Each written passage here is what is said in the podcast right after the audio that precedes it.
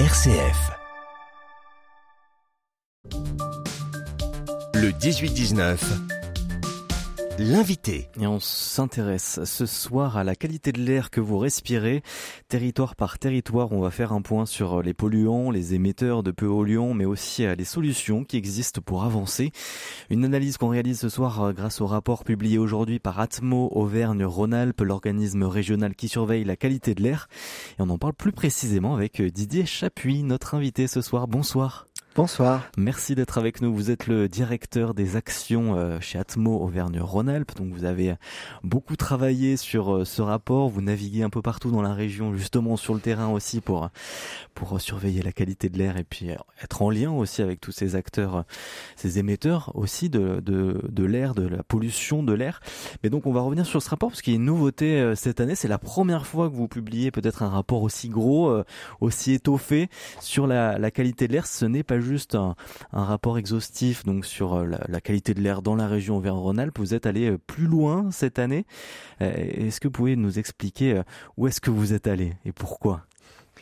Alors c'est vrai que l'année 2022, ça a été un petit peu, pas, on va pas dire une, révélation, mais en tout cas, il y a, un vrai changement dans, dans, le constat qu'on a pu faire sur la qualité de l'air. Et, du coup, on s'est posé la question de, de bah, de notre positionnement euh, dans tout ça. C'est-à-dire que nous, on a un observatoire. Notre rôle, c'est d'être un observatoire. Et, euh, c'est indispensable de, euh, de continuer d'être, d'avoir cette, cette indépendance et la transparence dans les résultats et de pas prendre parti pour des actions ou sur ce qu'il y a à faire. C'est au pouvoir public en général, aux acteurs du territoire de, de prendre des actions. Nous, on n'est qu'un thermomètre. Moi, ce que je dis souvent, mmh. on est le thermomètre. On dit quelle est la température. Vous, c'est les faits. Exactement. Exactement, on, se contente des faits. Mais ça n'empêche que dans les faits, il y a plein de nouveaux faits, et parmi ces faits, il n'y a pas seulement les données de qualité de l'air, mais il y a également tout un tas d'actions qui ont lieu sur les territoires, et il nous semblait intéressant de pouvoir rassembler tous ces faits. Donc, euh, euh, ce constat, de faire le constat de quels sont les niveaux de pollution, mais où, se trouve la population, comment est-ce qu'elle se déplace, comment est-ce qu'elle se chauffe, quelles sont les actions qui sont mises en place aussi pour essayer de, remédier à ça, et puis d'essayer de, sectoriser, de regrouper euh, ce qui fonctionne en essayant de regarder s'il y a différentes typologies finalement de territoires, et c'est ce qui est ressorti, c'est qu'il y a différentes typologies de territoires sur lesquels il y a des... Euh, des indicateurs qui sont communs, euh, des enjeux qui sont communs et du coup euh, des, euh, des, actions qui peuvent être communes. Et s'il y a une bonne action qui est menée quelque part, il n'y a pas de raison qu'elle puisse pas être mise en œuvre sur un autre territoire comparable qui a les mêmes caractéristiques et les mêmes besoins. Donc ce, cette étude, cette ce bilan, il avait un petit peu ça en fait comme comme objectif, c'était de de pas seulement euh, dire euh, voilà c'est ça la température, en tout cas c'est ça le constat, mais d'aller un petit peu plus loin en disant bah voilà sur ce que l'on a pu observer de du comportement de vos territoires, euh, il y a des choses intéressantes à observer et à mettre en place. Il y a une volonté de devenir un peu plus acteur justement sur ce volet-là? Alors pas plus acteur, mais en tout cas on aimerait être plus contributeur.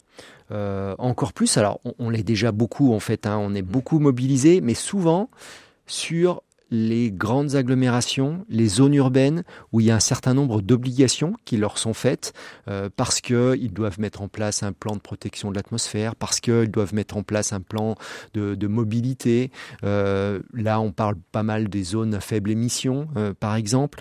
Donc, euh, il y a des territoires où effectivement, il y a un certain nombre d'obligations qui ont des, des besoins et qui reviennent vers nous. Et par contre, il y a tout un tas d'autres territoires, et heureusement, ils sont nombreux hein, dans la région, où euh, où euh, la qualité de l'air, c'est pas forcément toujours de la pollution, il n'y a pas des, pics de pollution. Par contre, il y a un enjeu de qualité de l'air parce que les gens, quand ils habitent en dehors des villes, ils veulent respirer un air qui nuise pas à leur santé. Et on a encore des niveaux, malheureusement, partout dans la région qui, euh, qui sont proches des, euh, des, des recommandations de l'Organisation mondiale de la santé, voire qui, dans la plupart des temps, du temps, même les dépassent. Et donc, il y a des actions à mettre en place. Il y a pour préserver ces territoires, pour essayer de réduire aussi euh, euh la, la, la, la, qualité, enfin la quantité de, de polluants qui sont émis. Donc euh, sur tous les territoires, il nous semble qu'il y a des messages qui sont apportés. Et sur ces territoires-là, c'est vrai qu'on est souvent moins contributeur, on est moins sollicité et on a envie de d'aller vers eux, de leur dire que s'ils veulent continuer d'être attractifs, mmh. euh, s'ils veulent continuer d'avoir des touristes qui, qui, ont envie de, de venir chez eux, bah, ça se il se pose aussi la question de, tout ça finalement. Euh, j'entendais pas plus tard que ce matin, il y avait des préoccupations autour de, l'eau, avec certains touristes qui se disent bah, est-ce que ça vaut le coup de toujours d'aller euh, du côté du sud de la France euh, alors qu'il n'y a pas forcément d'eau, la piscine va être fermée? Mais c'est les mêmes questions qui se posent sur l'ensemble de l'environnement, de la qualité de l'environnement et des populations. Bah, elles ont envie d'aller sur des territoires où on leur dit venez, votre, la qualité de l'air elle sera bonne, vous pourrez respirer à plein poumon. Bah, ça fait envie. C'est vrai qu'il y a beaucoup plus de données hein, dans ce rapport qui va sûrement aider aussi tous ces territoires, on le verra aussi tout à l'heure après le journal, peut-être aussi les entreprises à, agir, à, elles aussi être actrices. Euh, mais du coup, est-ce qu'il a fallu beaucoup plus de spécialistes, par exemple, pour vous, pour vous baser, pour construire ce rapport, pour euh, établir toutes ces données que vous récupérez dans, ce rapport qui fait une soixantaine de pages, hein, je crois? Alors, c'est tout bête parce qu'on en entend souvent parler, euh, on va dire ailleurs, mais euh, l'intelligence artificielle, il a fallu aussi euh, nous s'y mettre, et on a chez nous des gens qui, qui effectivement manipulent les données. quand je dis manipulent, c'est ils les prennent et ils savent en faire quelque chose. Et ils le font de manière moins traditionnelle peut-être qu'on le faisait euh, jusqu'à présent, peut-être un petit peu old school.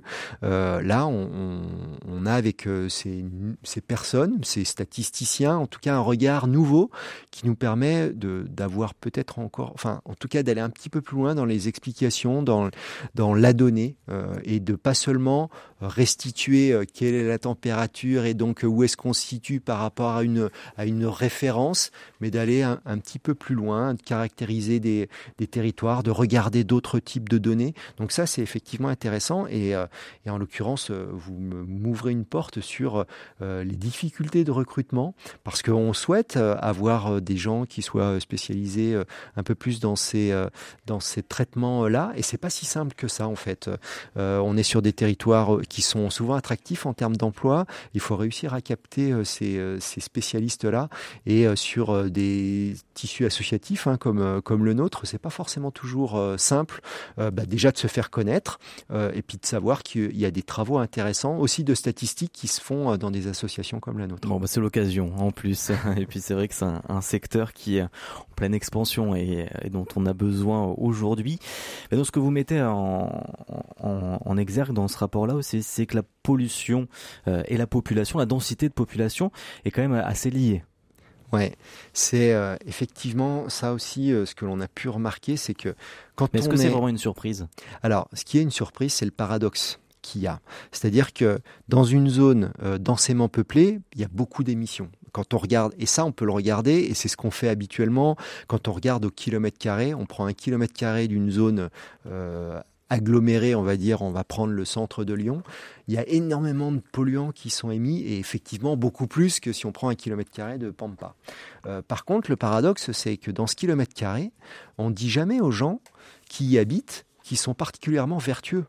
Euh, c'est les gens qui habitent émettent énormément moins de polluants deux à trois fois moins de polluants euh, que justement des, des, personnes qui habitent dans la pampa. Et, euh, et si on ne le dit pas, ça, si on ne l'identifie pas, les actions à mettre en place, elles sont euh, très différentes. C'est-à-dire que quelqu'un qui habite, quand je dis dans la pampa, on va dire dans des zones un petit peu plus rurales, bah, il a besoin de se déplacer plus et il n'a pas de transport en commun à disposition. souvent, il a besoin de se chauffer avec un appareil qui n'est pas forcément toujours performant dans un, dans un bâtiment individuel, alors que celui qui habite dans une zone urbaine, il a d'autres contraintes, mais il a aussi d'autres avantages. Et en fait, ce document, il permet de croiser finalement toutes ces informations. Et l'année 2022, euh, spoiler, elle n'a pas été euh, très bonne hein, en, termes de qualité de l'air. On va le voir et le détailler avec vous dans, dans quelques instants. Euh, Didier Chapuis, on va faire le tour un peu de cette région Auvergne-Rhône-Alpes hein, et de toute la qualité de l'air dans les différentes zones, hein, qu'elles soient peuplées ou moins peuplées. Mais c'est vrai que il fait plus bon de, de, vivre dans le Cantal. On le verra avec vous dans quelques instants. Je rappelle, vous êtes directeur des actions d'Atmo Auvergne-Rhône-Alpes et on se retrouve juste après le journal. Le 18-19. L'invité. L'invité, donc ce soir, c'est Didier Chapuis, directeur des actions d'Atmo Auvergne-Rhône-Alpes, qui est l'organisme et qui donne les indices hein, sur la qualité de l'air et donc dans notre région Auvergne-Rhône-Alpes. Et on parle avec vous, Didier Chapuis, de ce rapport annuel que vous publiez euh, aujourd'hui sur la qualité de l'air donc de la région Auvergne-Rhône-Alpes en, 2022. Vous avez, on l'a vu euh, juste avant le journal, et eh bien euh, étoffé un peu le rapport cette année avec beaucoup de, données, notamment par rapport aux populations, au bassin de population. On va le voir dans un petit instant. Mais donc globalement, peut-être donner la tendance de cette année 2022 qui, on le sait, était particulière aussi puisque c'était l'année la plus chaude qui a été enregistrée en France. Ça a eu des conséquences sur la qualité de l'air l'année dernière en région Auvergne-Rhône-Alpes aussi? Oui, ça a eu des conséquences. Euh, parce qu'on avait souvent l'habitude de dire que la qualité de l'air euh, s'améliorait là ces dernières années. En 2022, c'est pas le cas. Euh, en 2022, on a une augmentation des, concentrations d'ozone, qui était un polluant déjà qui nous posait quelques soucis sur la région Auvergne-Rhône-Alpes. Et, là, bah, la tendance a été de nouveau à la hausse. Du coup, sur 15 ans, on a une augmentation de l'ordre de 18% des concentrations moyennes d'ozone sur, sur la région. Donc on est très loin d'une baisse en ce qui concerne ce polluant. Et puis sur d'autres polluants euh, sur lesquels aussi on avait une baisse tendancielle qui était euh, euh, très marquée même ces, dernières années. on a eu soit une, stabilité, soit une augmentation. Une stabilité pour les oxydes d'azote. et ces oxydes d'azote, ils diminuaient de 1 à 2 microgrammes chaque année. Là, en 2022, c'est pas le cas. Et on fait le lien avec notamment l'augmentation du trafic routier qui a été euh, relativement important, plus 10% de trafic routier à l'échelle de la région par rapport à l'avant Covid. Euh, donc en 2022, une vraie reprise du trafic routier qui a du coup généré plus d'émissions d'oxyde d'azote. Euh, même en été, on était même à plus 25% de trafic routier, donc c'est assez notable. Et puis après, un, dernier point enfin, sur lequel je m'arrête un petit peu, mais c'était, tout à l'heure votre collègue l'a évoqué par rapport à, la problématique énergétique de, de l'hiver, où effectivement il n'y a pas eu de coupure électrique, mais en fait, euh, euh, il n'y a pas eu de coupure parce que les gens se sont pas mal reportés sur l'utilisation du chauffage d'appoint, et qui est notamment le chauffage d'appoint au bois. Et dans ces chauffages d'appoint, il y en a souvent, euh, même la plupart d'entre eux, à l'échelle de la région Auvergne-Rhône-Alpes, on considère qu'il y en a pratiquement les trois quarts qui sont des appareils non performants et qui vont du coup émettre beaucoup de pollution, mmh. beaucoup de particules. Et en 2022, on a une augmentation des particules. Et ça, ça a été particulièrement notable parce que on diminuait jusqu'à présent tous les ans, on diminuait les concentrations de particules. En 2022, ça augmente et euh, alors qu'il n'y a pas eu une année euh, où il y a eu beaucoup besoin de chauffage, sauf mmh. que les gens ont changé de typologie de chauffage euh, du fait aussi du, coût de l'énergie. Hein. Le coût de l'énergie a, fait que beaucoup de, gens sont passés sur le, chauffage au bois. Et d'ailleurs, ça revient beaucoup dans le rapport, dans les solutions que, et les pistes de solutions en tout cas que vous émettez. On en parlera un petit peu dans un peu plus dans le détail dans quelques instants euh, aussi, mais donc euh, par rapport à la, chaleur euh, de cette année 2022 particulière, ça, ça a une conséquence directe sur la pollution de l'air? Oui, et notamment donc sur l'ozone que j'évoquais, puisque l'ozone, c'est un polluant qui va être formé sous l'action du rayonnement solaire et de la température. Donc euh, de ce fait-là, ce polluant, en lien avec le changement climatique et le réchauffement euh, des températures, il, il augmentait euh, d'une année sur l'autre, mais sur ces dernières années, c'était beaucoup moins marqué. Et là, en 2022, on a eu un été particulièrement chaud qui a conduit à une augmentation donc des concentrations moyennes d'ozone un petit peu partout sur la région. Alors par contre, là où il y a une différence, c'est que ça n'a pas conduit à énormément plus d'épisodes de pollution comme on aurait pu le craindre. Euh, mais par contre, c'est une concentration moyenne d'ozone qui est plus importante, ce qui fait qu'on a quasiment la totalité du territoire régional euh, qui est concerné par des dépassements des recommandations de l'OMS sur ce polluant-là. Hmm. Et donc vous euh, publiez cette année toutes ces données par rapport à, certains territoires. Vous avez euh, classé quatre portraits, on va dire, de, territoires avec des caractéristiques euh, différentes. Il y a les grandes agglomérations les plus exposées à la pollution de l'air. Donc là, c'est Lyon, c'est en gros, on va dire les métropoles avec Grenoble aussi. il y a bien sûr aussi Clermont-Ferrand. voilà les, les, grandes métropoles. Ensuite, il y a les villes moyennes densément peuplées avec des enjeux prioritaires de, de qualité de l'air. Donc là, les villes un peu plus un peu plus petites, on va dire. Chambéry euh, en fait partie. Il y a Montélimar aussi euh, dans la Drôme par exemple, Moulins. Voilà ces zones-là. Ensuite les territoires sensibles, qui sont les territoires moins peuplés à enjeux de qualité de l'air euh, avérés, puis les territoires qui sont préservés. Il y en a quand même en région Auvergne-Rhône-Alpes. Alors fort heureusement, effectivement, il y, a, pas mal de territoires qui sont préservés. Ils représentent 20% de la surface du territoire. Alors en termes de population, c'est beaucoup plus restreint, c'est 300 000 habitants. Mais par contre, euh, c'est une surface qui est non négligeable. Effectivement, ces, ces territoires préservés, ils sont euh, souvent sur la partie ouest de notre région. le Cantal, le Puy-de-Dôme sont des territoires où il y a... de la région sud-ouest. Ouais, exactement. Le sud-ouest de la région, c'est plutôt un territoire qui est particulièrement préservé, où on n'a pas de dépassement que ce soit des valeurs réglementaires, mais aussi des recommandations de l'OMS, on n'a pas de ces dépassements euh, sur les oxydes d'azote, sur les particules fines, sur ces territoires-là. On a quelques territoires préservés aussi euh, euh, de l'autre côté, tout à l'est de la région, sur les territoires montagneux.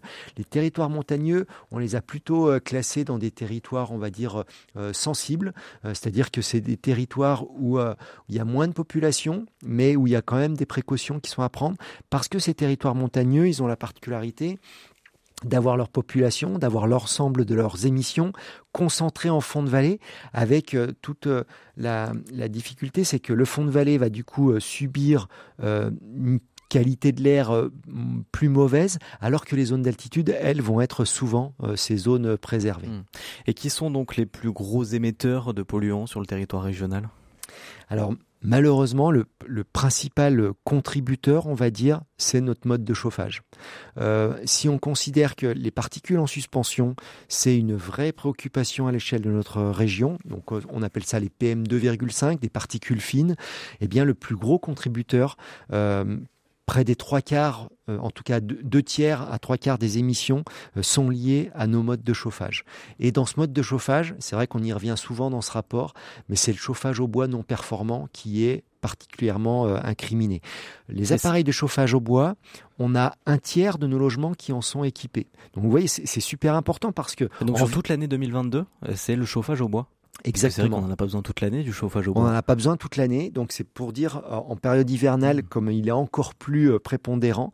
Euh, mais en fait, on a beaucoup de, gens qui ont un appareil de chauffage, qui l'utilisent pas ou très épisodiquement. Et en 2022, ils l'ont utilisé beaucoup plus. Encore une fois, avec ce coût de l'énergie, euh, c'était très tentant d'utiliser euh, euh, du bois. Et d'ailleurs, du bois pas toujours de très bonne qualité parce qu'encore une fois, même le bois, il a augmenté en termes de coût.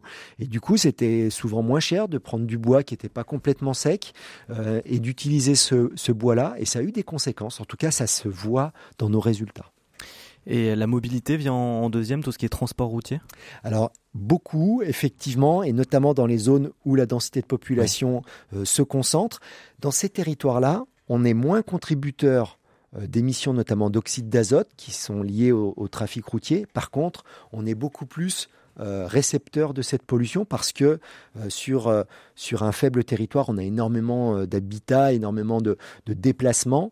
et ce qui fait que sur les, les, agglomérations, effectivement, on a une contribution liée au trafic routier qui est très importante puisqu'il représente plus de la moitié des émissions d'oxyde d'azote sur, sur ces territoires agglomérés. sur d'autres territoires, comme les territoires ruraux, eh bien, l'essentiel des émissions euh, d'oxyde d'azote, on parlait des territoires préservés par exemple, eh bien euh, c'est le monde agricole qui en, est, euh, qui en est la source. Donc tout va dépendre encore une fois de ces territoires où on va avoir des émissions qui vont être diverses avec des sources qui sont diverses et du coup des actions qui doivent être hmm. différentes. Justement, une fois qu'on a ces données selon nos territoires, quelles sont un peu les, pistes de travail? Puisque c'est ça qui est intéressant aujourd'hui, c'est de savoir qu'est-ce qu'on fait maintenant, comment on se met à l'action quand on est un, un acteur, quand on est une collectivité euh, territoriale, quand on est une entreprise aussi, puisque tout le monde est concerné, quand euh, nous-mêmes aussi avec le chauffage au bois, euh, qu'est-ce qui est possible de faire aujourd'hui? Quelles sont un peu les pistes que vous mettez en avant, les pistes prioritaires, on va dire? Alors je dirais que quand on est une grande agglomération, je ne vais pas dire que c'est facile, mais en tout cas il y a plein d'outils qui sont déjà en place et qui méritent d'être étoffés. les transports en commun, le chauffage collectif, enfin il y a, il y a il y a plein de choses qui existent, la possibilité de, de, de, se déplacer en marchant aussi, ou de prendre les vélos avec des systèmes de, de vélos. Enfin, il y a plein de choses qui existent. Souvent, c'est un peu plus compliqué quand on va sur justement sur ces territoires un peu moins densément peuplés, mmh. où le transport en commun, soit il existe, mais il n'est pas super développé, soit il existe carrément pas. Donc, euh, on pense qu'il y a des solutions. Euh, quand on parle de mobilité, un travail autour de l'autosolisme est indispensable sur en fonction des, bah, d'éviter qu'il y ait un seul seul euh, passager dans un véhicule, et c'est souvent le cas.